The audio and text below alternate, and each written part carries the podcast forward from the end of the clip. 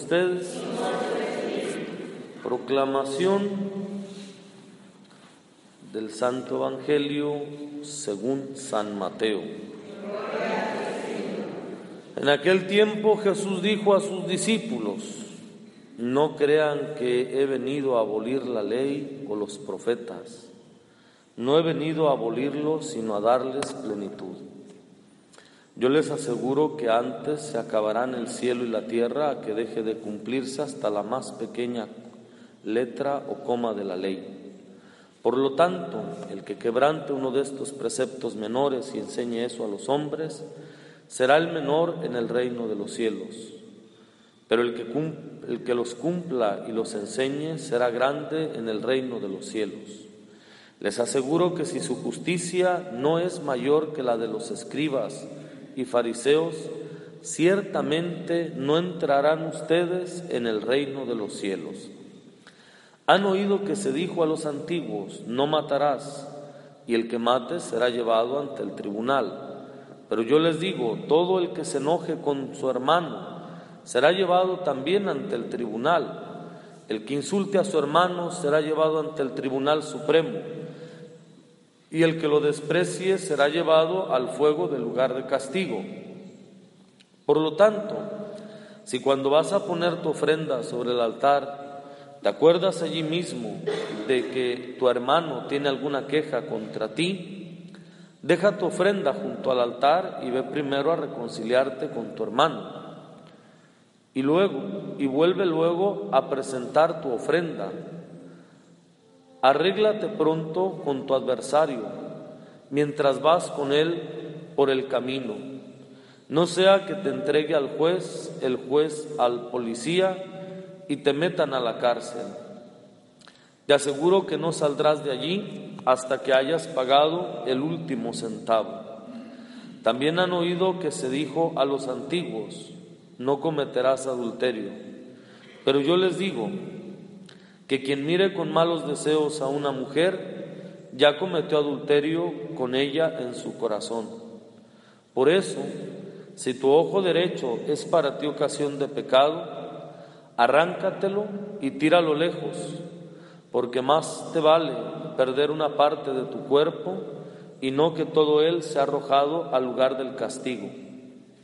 Y si tu mano derecha es para ti ocasión de pecado, córtatela y arrójala lejos de ti, porque más te vale perder una parte de tu cuerpo y no que todo él sea arrojado al lugar del castigo. También se dijo antes, el que se divorcie, que le dé a su mujer un certificado de divorcio.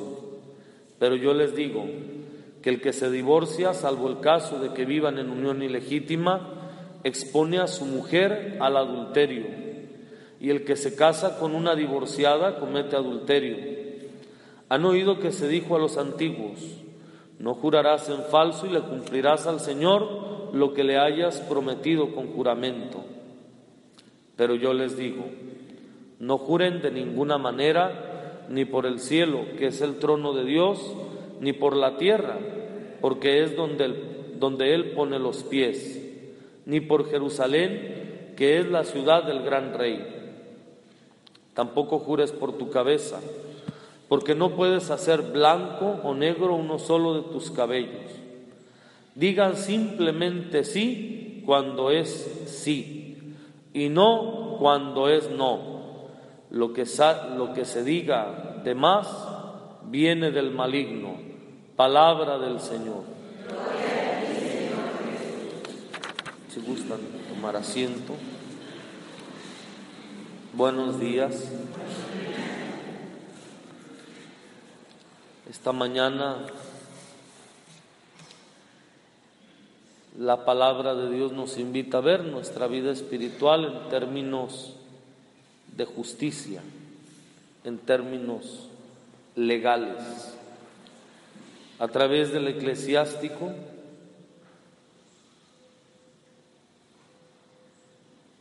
nos invita a vivir al, abrigo de la ley.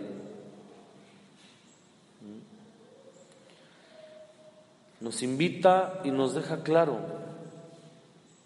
a nadie le ha mandado ser impío y a nadie le ha dado permiso de pecar. Después de mostrar cómo las cosas están ante nosotros, el Señor ha puesto delante de ti fuego y agua, extiende la mano a lo que quieras, eres libre. Pero a nadie se le ha dado permiso, perdón, a nadie se le ha dado el mandato de ser impío y a nadie se le ha dado permiso de pecar. Para ahondar más en la palabra de Dios, yo quisiera eh, que nos situáramos en las circunstancias de la vida, las circunstancias de la vida donde la gente se pregunta, ¿Qué hice yo para merecer esto? ¿Por qué me pasan estas cosas a mí? Lo que vemos en el fondo es que no se puede pecar impunemente. El pecado tiene una consecuencia y la justicia exige que se salde la deuda. Es necesario que tomemos conciencia de lo que somos y lo que hacemos. Y cómo, esto es bien importante, lo que hacemos brota de lo que llevamos en el corazón. Quien extiende su mano hacia el agua, pues es porque la quiere mojar, tiene necesidad, tiene deseos o necesidades. Quien la rima al, al fuego de la misma manera. es importante, quiero que subrayemos esta parte de los deseos y las necesidades. No nos mueve la razón, no nos mueve la inteligencia, lo humano, lo civilizado, la madurez es que sea la razón la que dirija la conducta del hombre. La razón me permite ver lo que es bueno, lo que es malo, analizar el bien y la verdad. La razón me permite ver hasta dónde mis acciones van a tener una repercusión negativa, hasta dónde mis acciones van a tener una repercusión positiva. Y tras el análisis tomar decisiones concretas. Si se dan cuenta, al común de los mortales no nos gobierna la razón, mueve mucho el deseo, la necesidad. Se habla de libertad cuando el hombre responde a sus impulsos, a sus vacíos, a sus deseos, a sus necesidades. No cuando el hombre toma conciencia de esos deseos, impulsos, necesidades, vacíos, pero también del deber ser, también de lo que es la naturaleza, de lo que es real, lo que es propio. Y en base a eso, buscar el bien verdadero, optar por el bien verdadero. La libertad está en el ejercicio de la razón y de la voluntad no tanto de los deseos y la necesidad. Miren, los animalitos se mueven por los deseos. Suelte usted una chiva en su jardín y le va a dar hambre y se va a comer sus rosales. La chiva no va a razonar. Ay, lo sembró, le gustan las rosas, ha estado cuidando estas plantitas, las riega, las fertiliza, les quita la plaga, la maleza, son importantes para ella. No, si me como el rosal, se va a agüitar. Le vale, se traga el rosal y ya. Tengo necesidad, satisfago mi necesidad y lo demás no me importa. Eso es lo que impera hoy en día. Eso es lo que mueve hoy en día. Lo vemos y les pido que oremos por la situación que estamos viviendo. Estamos en paz todavía aquí, pero el estado de Sinaloa se está poniendo feo. Hay que rezar y no solo rezar, es necesario que aprendamos esto que les digo, a movernos por la razón y no por los deseos. Porque movernos por los deseos es lo que genera todo el desorden, todo el desorden social. Necesito fama, necesito dinero, necesito el placer de beber, necesito el placer sexual, son deseos. Pero soy pobre, no lo puedo lograr. Cáele a este jale y vas a tener dinero fácil con el cual vas a tener armas, te harán narcocorridos, tendrás, con todo respeto a las mujeres, pero tendrás a las mujeres que se te dé la gana, vas a ser alguien, no eres nadie en el pueblo, nadie te pela, nadie te respeta. Eres paria, niño de la tierra. Ah, pero aquí tienes la oportunidad de inmortalizarte a través de un narcocorrido, a través de impresionar a la gente con tu camionetona, con tu pistolón, con todo. Si se dan cuenta, estamos hablando de que en eso somos iguales ellos y nosotros. Ay, porque al momento de pecar no me puedo callar la boca y, siempre estamos obedeciendo a vacíos y necesidades. La raíz, la estructura, la esencia es la misma. Es la misma. Por eso es conveniente que entendamos cómo la inconsciencia la falta de humanidad, la falta de ser humanos, nos lleva a la barbarie, nos lleva a la maldad. Por eso fíjense, dichoso el que cumple la voluntad del Señor. La voluntad de Dios está escrita en la naturaleza humana, en lo que se debe ser, lo que se debe hacer. La voluntad del Señor está en la razón, en la inteligencia, en la conciencia. La felicidad del hombre radica entonces en esas palabras de esa poesía que me encanta mucho y aprendí cuando era un mocoso. En paz, muy cerca de mi ocaso, yo te bendigo vida, porque nunca me diste ni esperanza fallida, ni trabajos injustos, ni pena inmerecida, porque veo al final de mi rudo camino que yo fui el arquitecto de mi propio destino. La libertad, el gozo, la alegría de construir la vida de una manera consciente, dueños de nosotros mismos.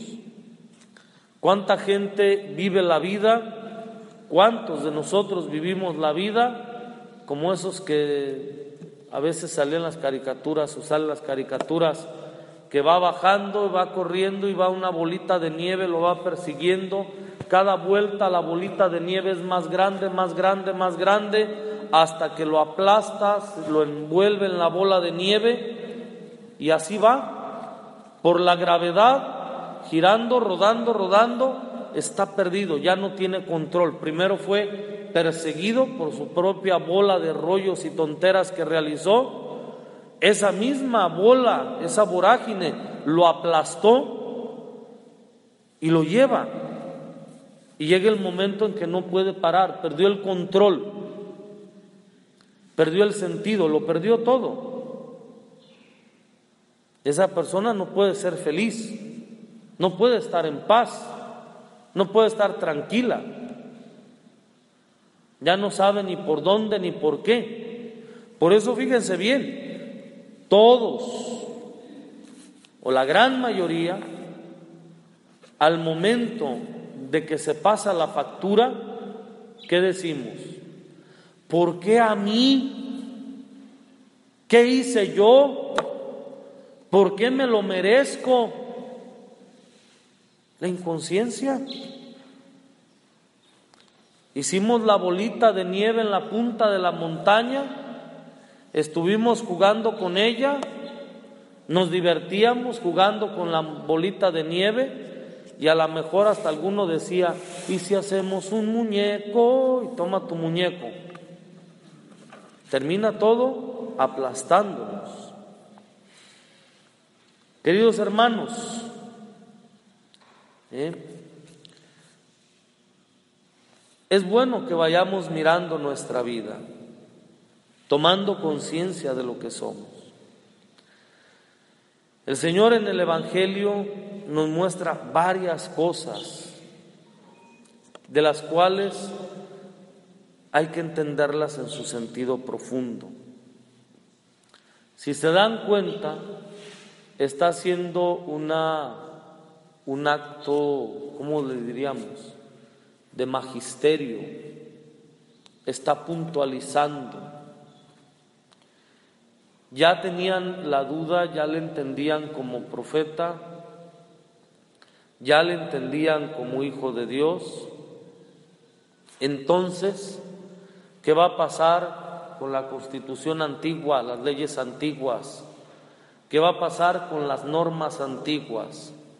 Y el divino legislador Cristo empieza no crean que he venido a abolir la ley o los profetas.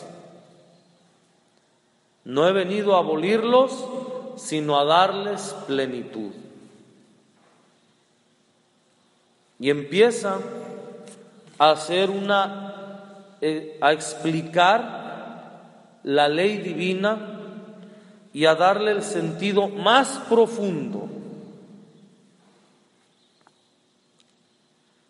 No solo un sentido externo, sino un sentido interno. ¿Mm? No matarás y que el que mate será llevado ante el tribunal. Pero yo les digo, ahí está el divino legislador promulgando la ley o haciendo una interpretación de la ley. Todo el que se enoje con su hermano será llevado también ante el tribunal. Ya no solo es el hecho del pecado hacia afuera, nos está invitando a mirar hacia adentro, hacia el corazón, a lo que les compartí hace un momento, impulsos, deseos, vacíos, necesidades. ¿Qué es lo que te mueve? hace una apreciación que nuestra justicia, dice, les aseguro que si su justicia no es mayor que la de los escribas y fariseos, ciertamente no entrarán ustedes en el reino de los cielos. ¿Cómo era la justicia de los fariseos?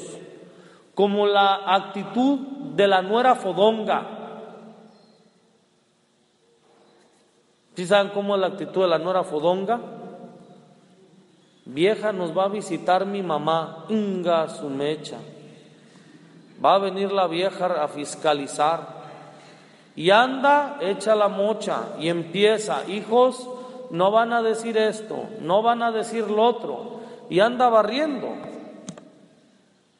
La persona que es fodonga no hace el aseo a fondo, no pone orden a fondo, va por encimita.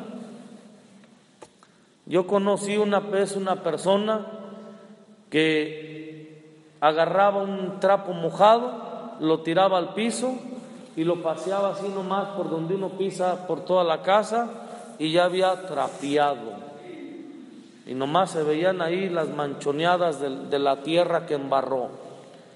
Y un día me puse a lavar la licuadora para hacer un licuado y me dice, uy, qué especial, hasta la licuadora lava. Todavía no le quitaba la tapa esa y las navajas. Cuando quité la tapa y las navajas, tenía mugre, hongos. Ahí supe que Dios era bueno. Como con tanta insalubridad esa mujer no se había envenenado, no había matado a su hermano, no le había provocado una infección. Bueno, pues los fariseos son así. No se vive la vida a fondo. No se hacen las cosas por convicción. No vota desde la razón la vida, no vota desde el pensar, desde la conciencia, sino se busca quedar bien y la apariencia. Entonces, ¿cómo anda la nuera fodonga? Va a venir, ay, si se mete, ya, si se mete al baño, que se meta a tal baño. Entonces, todo el mugrero va para el otro baño. Y esto, y debajo de la cama, y al closet, todo lo que está tirado al closet, y cierra el closet. Al cabo el closet no lo va a abrir la mugre vieja. Y ya, llega la, la suegra fiscal y todo está en orden. No, solo escondió el desorden. Y así es uno cuando es fariseo e hipócrita. Todo se ve en orden. Sabe uno convencer. Sabe uno dejar una buena imagen. Sabe uno quedar bien. Sabe uno impresionar e imponerse. Pero en el fondo del corazón está el desorden. Puedo hablar y decir, yo que soy bueno, que practico la caridad, que la vivo, que voy, que vengo, que hago y deshago, bla, bla, bla, bla, y convencerlos con mi rollo. Es más, tenemos años escuchando rollos de gentes que nos hablan bonito, que van a cambiar, que van a mover a México, que van a buscar lo mejor. Estamos peor que la loca que se enamora, ¿no? Allá en mi rancho había una muchacha que nomás le hablaban, le hablaban bonito, le decían, hola guapa, ay, qué chula. No, hombre, ya se echaba los brazos, le pegaban sus besones y quién sabe qué, qué más. Y así estamos, como pueblo. Cualquier hipócrita, cualquier falso, cualquier fariseo nos consigue hablando bonito. No somos capaces de ver a profundidad. Bueno, quiero ahondar en esto, en que la justicia del fariseo estriba en quedar bien. Es decir, todo lo que hace lo hace para que Dios no tenga algún asunto legal para rechazarlo pero también para que los demás no tengan nada en lo legal en que rechazarlo. La ley dice que hay que ir el sábado a la sinagoga, yo hago, voy a la sinagoga, pero lo hago de tal manera que todo mundo se entere. Ya voy a la sinagoga, mujer. Vecina, ya voy. Ay, no, ¿qué cree? Creí que se me iba a hacer, se me iba a hacer tarde, pero fíjese que no. Gracias a Dios voy 20 minutos antes. Quiere que todo mundo sepa. Quiere dejar la idea clara. Se está moviendo desde los deseos, los impulsos. Él roña que antes de salir dejó al viejo con hambre. Él roña que antes de salir hizo un corajón de poca y pensó, nada, mendigo rabino que hoy va a leer la palabra, mendigo desgraciado, me cae regordo, ojalá y se muera el perro infeliz. No, no le hace que dentro lleve en su cabeza y en su corazón malos pensamientos, malos deseos. Ya va creando la máscara ya va creando la idea. Jesús en este día nos invita a que vayamos al fondo del corazón. ¿Cómo entender todo lo que escuchamos en el Evangelio? Se los voy a poner una cosa bien sencilla. Hay una canción que cantan los Migueles que habla de la incoherencia del que no sabe amar. Yo creo que todos la han oído. Tú que con palabras dices que me amas y con acciones dices lo contrario, quiero saber en dónde estoy parado, si estoy en la orilla, si estoy bien centrado. Pongamos fin a esta relación, porque no me das corazón la seguridad de un amor a toda prueba. ¿Qué está diciendo esa canción? Con palabras me atarantas, me convences, pero tus gestos dicen todo lo contrario. Quiero saber si estoy en tu corazón. Por eso el término siguiente habla de la ofrenda. Habló primero del trato al hermano y rápido brinca el divino legislador Cristo a la ofrenda. Llegas a la comunión conmigo, llegas a cumplir tu acto litúrgico, vienes al templo de Jerusalén a ofrecer tus sacrificios, pero espérate, ¿de qué sirve que tú traigas, que hayas comprado un toro más gordo que el Manuel, para ofrecerlo en sacrificio, porque vas a quedar, vas a dejar claro que estás ofreciendo una gran ofrenda. Nadie lo negaría, ¿verdad, Gordis? ¿Eh? ¿De qué sirve la gran ofrenda si en tu corazón no hay lugar al amor que soy yo? Si en tu corazón no hay lugar al amor hacia mí en tu prójimo. Ya te peleaste con él. Ya vienes entripado, encorajinado, lleno de odio y resentimiento. Deja la ofrenda y ve y dame un lugar en tu corazón. Fíjense cómo hay una gran diferencia entre los términos legales y movernos en el amor. Lo legal da lugar a la hipocresía si no nos movemos desde el fondo del corazón, desde la razón, desde la voluntad, desde la conciencia. En cambio, cuando nos movemos desde el amor, no hay hipocresía.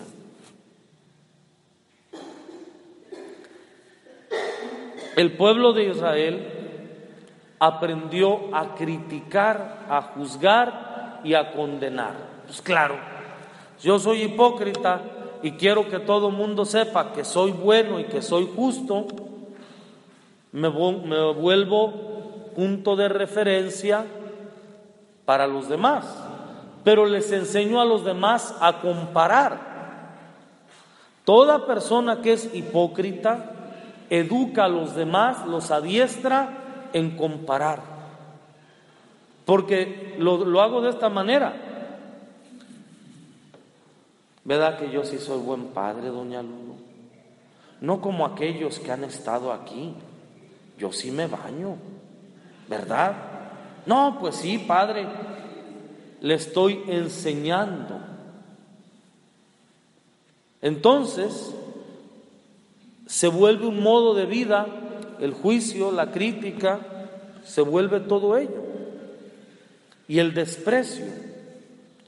Entonces ese, pueblo de Israel que desprecia, que critica, un día, bueno, en su modo de vida, ¿qué era lo peor? Pues resulta que la palabra de Dios condena a las adúlteras. Incluso hay una pena de muerte que hay que sacar a todo el que ha cometido adulterio y matarlo a pedradas para estirpar el pecado de Israel. ¿Me explico?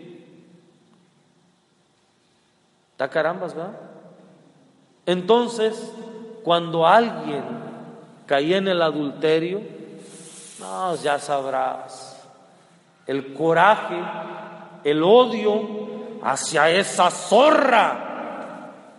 Se dan cuenta que en el evangelio, los evangelios, los hipócritas siempre llevaron mujeres, para que una mujer sea falte y cometa adulterio, pues se ocupa un hombre. ¿Por qué el hombre nunca fue llevado en trapos a los pies de Jesús? ¿Por qué nunca llegó un hombre y le dijo al Señor, Señor, yo soy adúltero? No había un juicio condenatorio hacia el hombre. Porque la mujer no tenía valor. Entonces, fíjense la situación de las mujeres. Era lo más despreciable, lo más abominable, la mujer que cometió adulterio, que la agarraron en el, en el chacamachaca, etcétera, etcétera. Bueno, y Jesús nos deja una enseñanza profunda.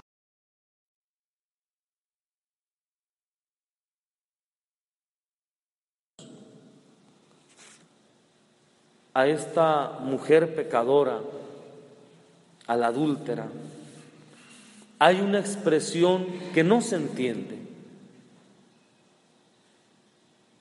Cuando le dice, tus pecados te son perdonados, porque mucho amó, mucho se le perdona. Porque mucho amó, mucho se le perdona. El juicio legal condenatorio desde el exterior. Ha faltado a la ley, ha transgredido la ley de Israel, debe morir por ser una zorra. Me imagino a los fariseos hablando así. El juicio condenatorio. El legislador divino, este que está haciendo el cambio, está mirando algo que no vieron los fariseos. Que a esta pobre mujer le hablaron bonito, la enamoraron, la sedujeron, creyó y se entregó. Y eso Quizás hizo muchas obras de caridad. Con esto quiero hacer una aclaración, un paréntesis. No quiere decir, como luego dicen, ¿verdad? Todo lo que hagas con amor no es pecado, porque no faltará quien con amor venga y me, tire un, me dé un balazo en la cabeza, no faltará quien con amor mate a su suegra para que ya no, no batalle aquí en la vida, no faltará que esposa llena de amor diga, viejo, estás bien guapo, no te quiero ver arrugado, mejor mira así te mando al cielo enterito. ¿Me explico? El mal es mal. El mal es mal. Eso hay que tenerlo claro.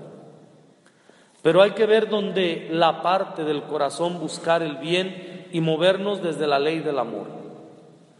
Bien. Es que eran mucho, es mucho lo que hay que explicar del Evangelio. Tengan paciencia. Me faltan nada más 40 minutos más. No, no es cierto. No, nada de eso. Pero quiero puntualizar algo. Quiero aterrizar en un punto. Arréglate con tu adversario mientras vas con él por el camino algo que no consideramos en la vida.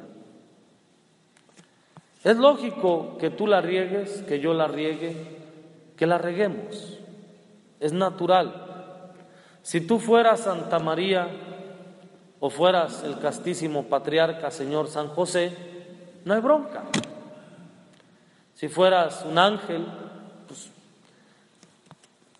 no habría roces, choques, no habría errores. Pero como tú y yo llevamos todavía la herencia desgraciada de nuestra madre Eva, el pecado original, la fractura en la inteligencia y en la voluntad, como todavía llevamos la imperfección de no saberlo todo, de no poderlo todo, de no entenderlo todo, pues la regamos y cometemos errores. El punto no es cometer errores, sino enmendar el daño, arrepentirse, seguir, trascender. Y Jesús hace hincapié en un punto. Arréglate con tu adversario mientras vas con él por el camino.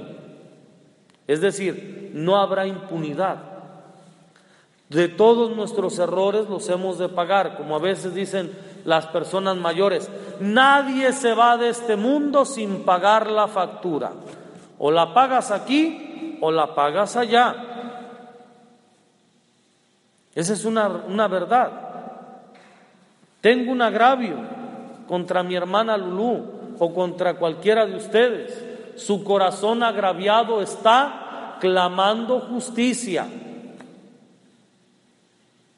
Está pidiendo justicia y Dios la va a hacer valer tarde o temprano. Lo que hicieron con estos, lo hicieron conmigo. Por ello, es importante esto de arréglate con tu adversario mientras vas por el camino. Perdonen, pero quiero explicarlo bien, ese arréglate con tu adversario mientras vas por él con, el, con él por el camino. Se trata de inmediatamente confesar los pecados, pedirle perdón a Dios. Se trata de perdonar a la persona y pedir perdón a la persona. Se trata de pedirnos perdón. Se trata de dejar la deuda en ceros para vivir en paz. De lo contrario, lo que no te cobre la gente, te lo cobrará la misma naturaleza o te lo cobrará el fiscal acusándote de que eres propiedad del maligno. Aquí quiero compartirles algo. De repente, el otro día le escuché a un inconsciente decir, ¿qué culpa tengo yo? ¿En qué participo yo del narcotráfico? Para que me digan o se espanten cuando digo que soy de Culiacán, que soy de Sinaloa. parece que tiene razón. La tiene y no la tiene. Si yo como iglesia no asumo esa realidad y pido a Dios perdón de todos los pecados que otros cometen, desagravio, si yo como iglesia en mi carisma profético no anuncio la salvación y llevo a los demás a caminos de verdad y de justicia, si yo como iglesia no intercedo para que Dios ilumine la conciencia de los hombres y que no se dejen llevar por vacíos y necesidades, sino que se muevan por la razón, la conciencia, el respeto y el derecho, yo soy parte de esa realidad. Yo estoy participando de esa realidad. Soy artífice de lo mismo. Soy parte de ese conjunto. Tengo un amigo, concluyo con un ejemplo de las cosas estas de la vida. Tengo un amigo a quien otro amigo le hizo la vida imposible en el trabajo, jalarle el tapete, chismes, mitotes, ir, venir, hacer y deshacer. De ver cómo en el trabajo caía de un puesto a otro, cómo se encontraba al jefe de una manera agresiva, violenta, haciéndole la vida imposible, porque su otro compañero estaba friegue y friegue. Llegó el momento en que pregonó en gloria el enemigo de mi amigo, ahora sí, no llega tal fecha en que lo corren. Pero mi amigo es un hombre de fe. Y cuando él sentía coraje, oraba y usaba ese coraje para pedir perdón a Dios por él por sus pecados propios, por los pecados del otro, y le pedía al Señor no le permitiera sentir coraje. Cuando le venía alguna idea de venganza, rápido se frenaba y empezaba a repetir, bendícelo, bendice su familia, toca sus heridas, bendícelo, llénale de tu gracia. Me comparte impresionado, porque el enemigo ya tenía un grupo de personas que les había lavado el coco en la misma empresa, que le seguían el rollo, que le hacían la vida imposible, que le hacían bromas pesadas, que los trabajos que hacía se los hacían quedar mal, etcétera, etcétera. Y me habla el otro día impresionado.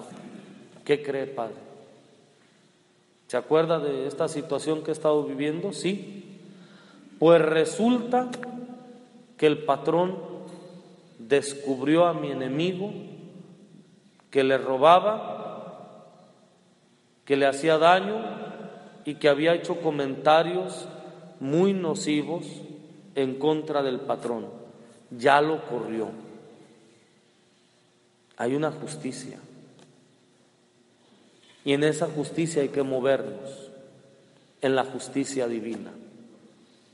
Tomen el ejemplo de este, de este amigo mío pedir perdón por los pecados propios, por los de los demás, no dar lugar a la, venganza, bendecir, bendecir y bendecir. Obvio, este amigo mío también trató de hablar con él, de aclararse, no se aclararon. Al final de cuentas, lo que tú haces en contra de otros vendrá en contra tuya. Tomen eso en su vida. Si queremos un mundo de paz, de justicia, si queremos gozo y alegría, en eso nos tenemos que mover. Disculpen que me haya alargado más que la cuaresma o que el tren ferrocarrilero, el de carga, pero sentía necesario aclarar todos estos puntos en el marco de la ola de violencia que se está viniendo, que va de pueblo en pueblo, que hay rumores de que continuará en todo el estado, en ese marco, en el punto donde, ¿cómo freno yo eso? No hay de otra. Pedir perdón, perdonar, bendecir y orar a la víctima y al victimario. Bendecir, orar, desagraviar, ponernos la iglesia en hombros, orar por ella, orar por todos. Por eso, porque les quería hacer esta súplica y esta petición de reconciliación con Dios, de desagravio, de desagravio a todas las faltas, de petición por los demás, por eso todo este rollo. Ustedes disculpen que me haya alargado. Que Dios pues nos ayude a todos con su gracia. En nombre del Padre, el Hijo el Espíritu Santo. Amén.